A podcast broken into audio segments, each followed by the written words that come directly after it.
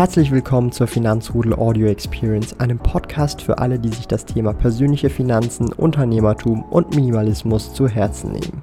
Hier lernst du wertvolle Tipps und Erfahrungen, die du in deinem Leben praktisch anwenden kannst. Mein Name ist Thomas Brandon Kovac, auch bekannt als Thomas der Sparkoyote. Ich bin Unternehmer und führe den größten Schweizer Finanz-YouTube-Kanal und Finanzblog sparkoyote.ch.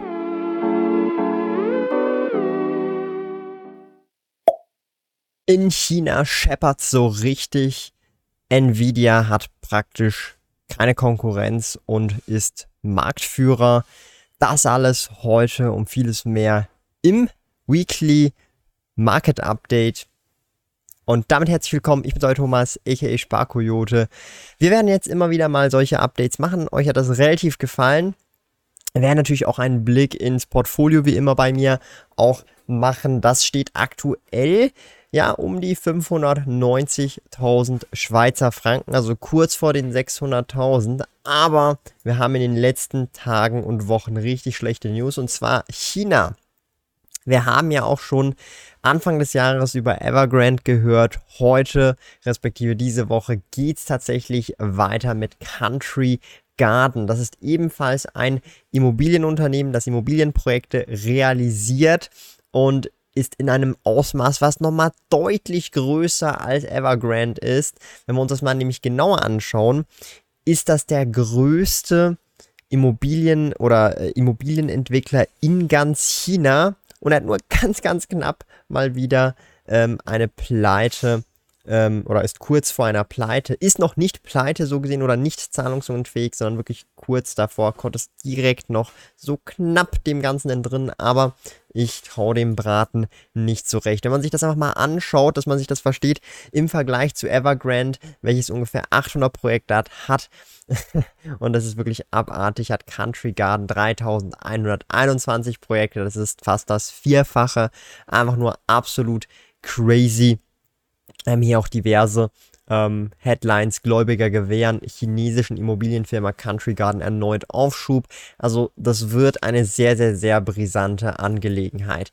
Was ich noch viel, viel, viel, viel, viel, viel krasser finde, wenn man sich das mal einfach anguckt, ähm, ist, was gerade in China auch mit dem Shadow Banking System abgeht. Für alle die, die jetzt nicht so bewandert sind, und ich muss ehrlicherweise zugeben, ich musste da auch kurz nochmal nachschauen, was denn genau Shadow Banking ist. Das ist nämlich mehr oder weniger eine Bank oder einen Finanz- oder ein Finanzdienstleister, der nicht herkömmlich reguliert wird. Das sind jetzt als Beispiel Hedgefonds, Private Equity Funds, Mortgage, also sprich Hypothek, ähm, äh, Herausgeber, aber auch große Investmentbanken oder Banken. Wenn man sich das mal anschaut oder auch so die besten Vergleiche zieht, Lehman Brothers war so eine klassische Shadow Bank und wir wissen ja, was Lehman Brothers in Vergangenheit so mit sich gezogen hat, ja. Und auch hier sind tatsächlich die Fundamente am Bröckeln in China. Das könnte hier wirklich nach hinten losgehen. Ich will jetzt hier nicht den schwarzen Peter an die Wand malen, aber es ist schon sehr, sehr, ja, heikel. Außerdem, was ich sehr, sehr, sehr krass finde, ist, dass die Jugendun- ähm, also Arbeitslosenrate extrem hoch gestiegen ist in Beijing und ja, was hat China gemacht? Was hat der Staat gemacht? Sie haben entschieden, den mehr oder weniger diese ganzen Informationen nicht mehr zu scheren. Also diese Statistiken einfach zu stoppen. Und der letzte Status dieser Statistiken ist schon einige Monate her. Normalerweise kommen diese Statistiken monatlich raus. Auch natürlich sehr, sehr heikle Sache. Also das bedeutet, wenn man als chinesischer Staat sagen muss, hey, wir teilen diese Zahlen nicht mehr, dann bedeutet es, dass diese Zahlen doch durchaus nicht so schön sein werden. Also alles das verursacht natürlich auch wieder insgesamt einen Ripple-Effekt und wir sehen da natürlich, ähm, ja, an der Börse passiert gerade nicht wirklich viel. Also ich denke, wenn das jetzt zu uns rüberkommen wird, dann wirklich mit einem Delay. Sollten sie das dann irgendwie doch noch gebacken kriegen in China, haben wir halt Glück und es passiert eher, ähm, ja, weniger was hier. Aber allerdings, ich muss ehrlicherweise zugestehen, ich finde das ja nur sehr schwierig zum Abschätzen, weil, und das wissen wir ja, den Zahlen, die aus dem oder aus China letztendlich kommen, kann man nicht immer wirklich trauen, vor allem auch dann, wenn sie anfangen, einfach nicht mehr Zahlen herauszugeben und entscheiden, hey, ja, geben wir auch nicht mehr raus, diese Zahlen. Okay, das ist ein großes Problem an der Stelle. Insgesamt vielleicht auch nochmal ins Portfolio geguckt. Wenn wir die Vermögensaufstellung angucken, dann sehen wir bei mir ähm, aktuell äh, ist meine Schweizer Exposure bei 4000 Franken im Plus. Den größten äh, Plus habe ich tatsächlich in den USA mit 59.000 Franken im Plus. Ähm, Europa mit 1400 im Plus. Und bei den ETFs habe ich satte 1000 im Plus. Hier möchte ich nochmal kurz einhaken. Da haben nämlich auch immer wieder viele gefragt, hey, der Vanguard FTSE All World hat ja bei mir nicht wirklich eine großartige Performance gemacht. Einer der Hauptgründe ist tatsächlich, und das können wir auch gerne uns einfach mal anschauen, der Franken-Dollar-Kurs. Und das ist halt eben das große Ding. Wenn wir uns das mal großartig hier anschauen, sehen wir, dass wir für einen Franken deutlich mehr Dollar bekommen, respektive den US-Dollar in Frankenkurs. Dann sehen wir auch hier wieder relativ gut, ähm, dass dieser seit ziemlich genau einem Jahr um satte 11% gesunken ist. Das heißt, der Franken ist einfach enorm stark geworden. Und das ist natürlich wirklich ein großes, großes, großes, großes, großes Problem, wenn man sich natürlich die ganz verschiedenen ähm, ja, Faktoren sich einfach mal anschaut. Denn ja, der Vanguard FTSE World hätte in US-Dollar um die 10-15% Rendite gemacht year to date. Aber das Problem ist, wenn der Dollar gegenüber dem Franken fast genauso viel sinkt, hat man praktisch eine, ja, praktisch Nullsummenrendite innerhalb dieser Zeit. Und auch insgesamt muss ich ehrlicherweise zugestehen, dass der Vanguard FTSE All World für mich auch eher ein Werterhaltungsinstrument ähm, letztendlich ist und auch der, den Core bildet und etwas Langfristiges bildet. Ich investiere in den Vanguard FTSE All World seit ungefähr zweieinhalb bis drei Jahren. Ähm, war tatsächlich und ist auch mein erster ETF gewesen, in den ich investiere. Davor habe ich nur in Einzelaktien investiert. Das heißt, hier werde ich dem Vanguard Futsal World natürlich auch seine Zeit geben, um performen zu können. Und ja, das Hauptproblem ist natürlich, und das ist halt einfach der Fall gerade aktuell, der starke Franken gegenüber den anderen Währungen, sowohl Yen als auch US-Dollar und Co., wenn man natürlich ausländische Aktien oder Investments hält, die sehr viele ausländische Währungen letztendlich drin haben das nochmal einfach dazu, weil mich viele auch gefragt haben, wie das jetzt mit der Performance, mit der Rendite und Co. ist. Das ist jetzt halt einfach der aktuelle Fall, das Währungsrisiko. Aber dafür gibt es auch wieder in Zukunft Währungschancen, weil man letztendlich jetzt auch für günstigeres Geld oder jetzt für ihre oder für deine Franken du halt entsprechend mehr US-Dollar bekommst, wenn du investieren möchtest. Ich verwende als Schweizer den Aktienbroker Swissquote. Kunden können die Swissquote Lounge in Zürich, Bern und Gland kostenlos besuchen. Dort gibt es gratis Kaffee und Schokolade.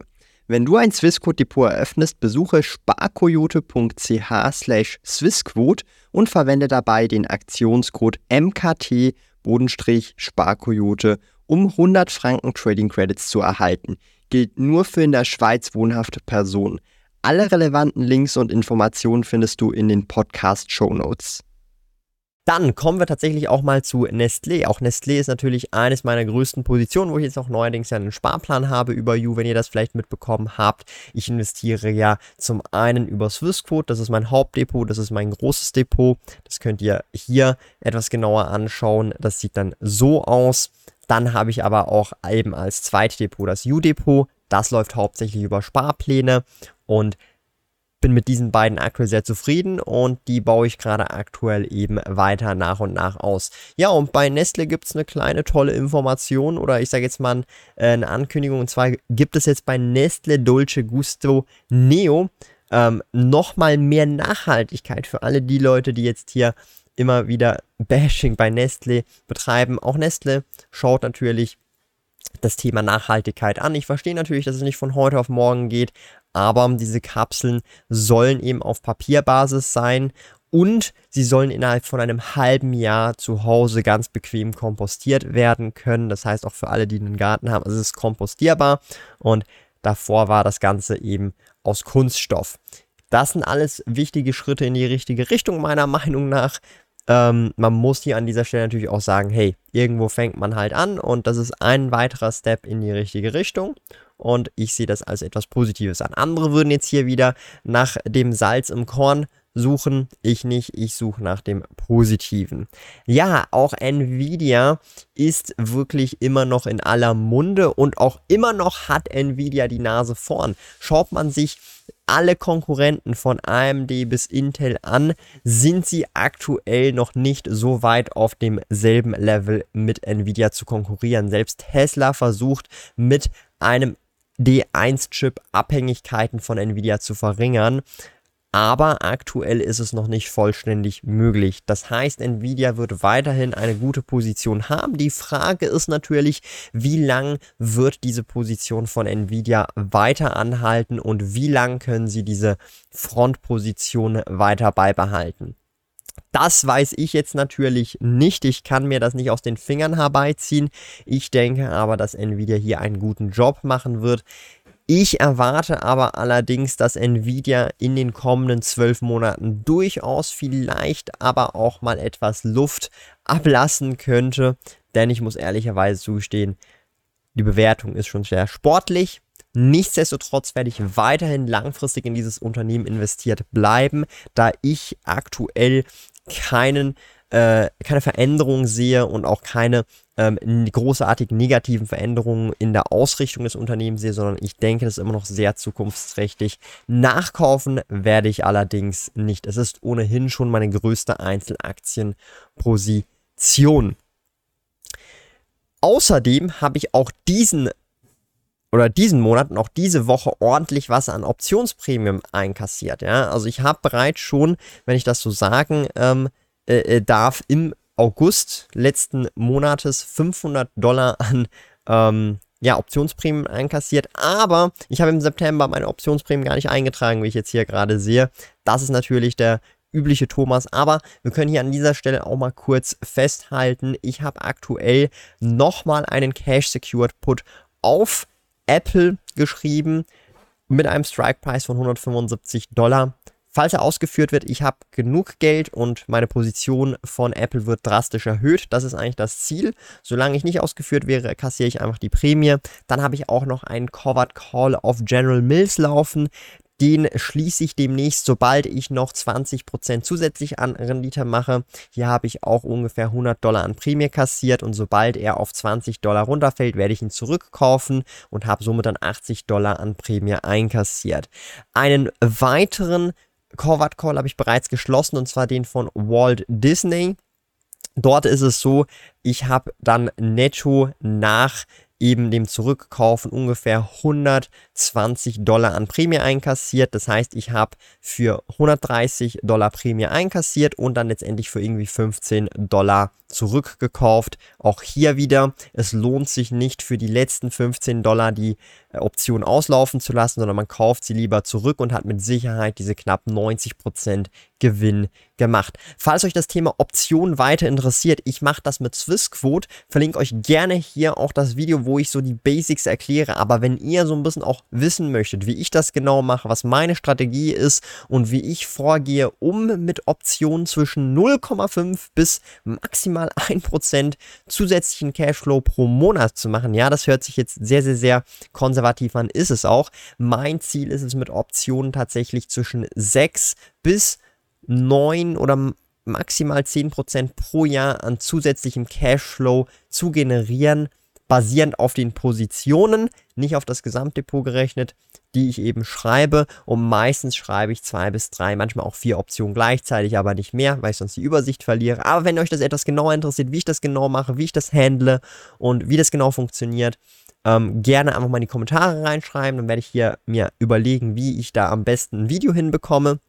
Vielleicht aber auch ein Livestream, wo wir ein Live-QA machen. Also bin ich da sehr, sehr flexibel und so ein bisschen auf euer Feedback gespannt. Aber auch insgesamt, wenn ich mir das so angucke, dann werde ich dieses Jahr definitiv ja, bis Ende des Jahres zwischen 2.000 bis 3.000 Dollar an Optionsprämien einkassieren. Und das ist auf jeden Fall das Ziel für dieses Jahr. Und das freut mich natürlich extrem. Dann kommen wir zur Asset Allocation, wo ich nochmal ganz kurz nochmal drüber gehen möchte. Die sieht immer sehr ähnlich aus. 60% Einzelaktien, 27% ETFs, aktuell sogar fast 5,5% in Gold und Silber. Und ja, ich baue gerade aktuell meine Silberposition weiter und weiter aus. Aktuell sind wir bei 54 Unzen Silber. Ziel ist es bis Ende des Jahres eine glatte 100 auf jeden jeden Fall hinzubekommen. In Silber aktuell stacke ich vor allem Maple Leaf Tubes. Das sind immer 25 Münzen der jeweiligen Art, also 25 eine Unzenmünze von Maple Leaf. Und bei Gold ist es aktuell so, dass ich vor allem Goldfrenelis bevorzuge. Das ist so die klassische Schweizer Goldmünze. Natürlich hat sie auch noch ein bisschen Kupfer dabei, aber es geht jetzt hier speziell um den Goldwert.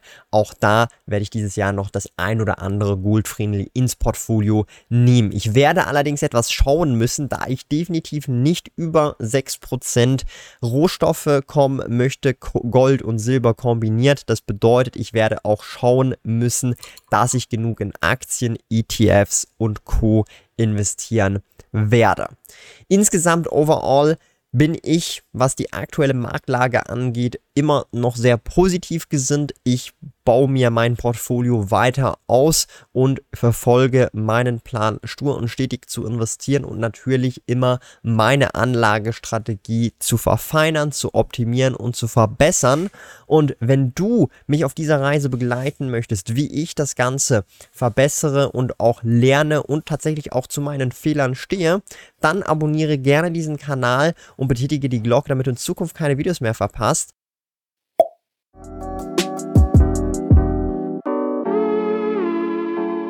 Lieben Dank fürs Zuhören. Neue Finanzrudel Audio Experience Episoden gibt es jeden Montag, Donnerstag und Samstag um 9 Uhr vormittags.